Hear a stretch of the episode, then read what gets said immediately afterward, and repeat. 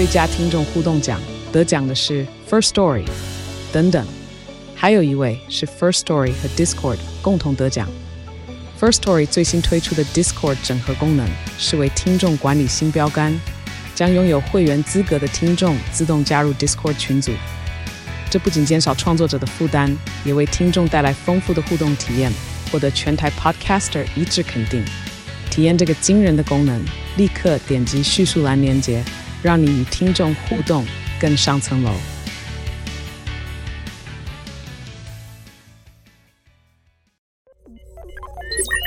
AI 读新闻，大家早安，我是 Sky。错误总是会发生，尤其是跟钱有关的时候，即使是最受大众信任的财经专业人士。也曾犯下令人懊悔不已的错误。美国商业新闻媒体 CNBC 财经顾问委员会成员分享了他们最大的理财误算，以及如果能重来会怎么做，让读者可以从中学习，避免犯下这些错误。位于美国德州奥斯汀的千禧世代理财计划公司 Gen Y Planning 创办人兼执行长戴哥表示，在第一份工作没有谈判薪水是他犯下的最大错误。美国招聘网站 Career Builder 发现，超过一半的美国劳工拿到工作 offer 的时候，不会争取更多薪资。但其实谈判是有用的。富达投资的数据显示，争取更多薪酬福利的美国人当中，有百分之八十五拿到了更多想要的薪酬或福利。戴哥指出，信心是谈判的关键。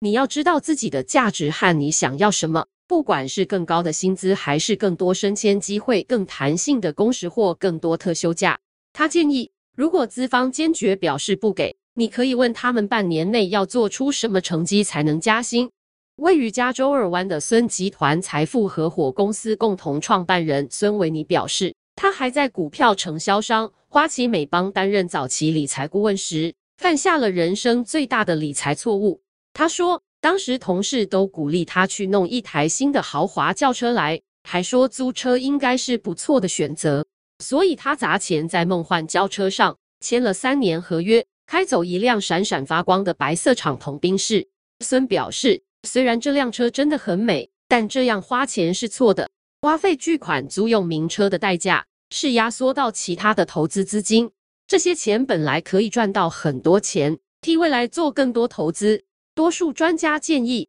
花在一辆汽车上的开支不应该超过薪水的百分之二十，包括车贷、保险、油钱或电费。如果真的有用车的需求，二手车可能比较划算。经过认证、结束租约的二手车，通常还有保固。孙说，他后来再也没有替自己买新车，省下的钱成为了小孩的大学学费基金。这笔钱正在增加，也肯定比租一辆车有价值的多。不论你是刚开始理财，还是已经快退休，这个道理都适用。美国伊利诺州认证财务规划师金赛拉就建议刚展开退休生活的人士，不要认为这是人生最后一部汽车了，就花大钱购买时髦的新车。他说，退休期间你会需要很多汽车，把钱放在温和成长的投资标的上，你才有钱能在需要时买另一辆车。佛罗里达州杰克森维尔的生命规划合伙公司创办人麦克兰纳还用他的经历提醒大家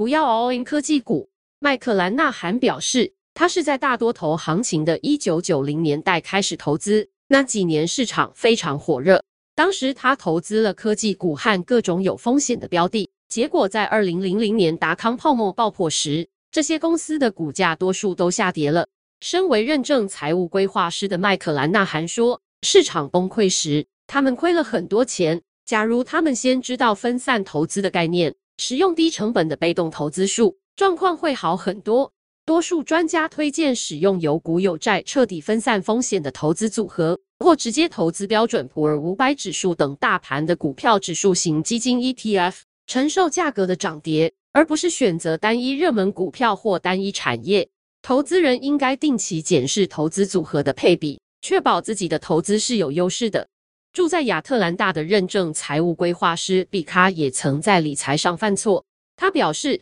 他的老婆从他父亲那里继承了世界最大烟草公司菲利普莫里斯的股票。吸烟是毕卡岳父过世的部分原因。因此夫妻俩对于是否要继续持有菲利普·莫里斯的股票相当挣扎。那时候国会又在讨论课征罪恶税，让毕卡觉得现在是卖出股票的好时机。结果这项立法没能通过，菲利普·莫里斯蒸蒸日上。毕卡从这件事学到的最大教训，就是不要轻易听从政客的嘴来做投资决定。最后，有很多家庭在发生健康危机后，才想到应该做老年照护的规划。加州尔湾认证财务规划师巴拉加斯表示，他是五十岁中期才开始做这件事。巴拉加斯说，有部分是因为他们一直在拖拖拉拉，也有部分是太忙了。等到他的妻子安吉诊断出罹患大肠癌时，保险已经变得太贵，可能难以负担。巴拉加斯建议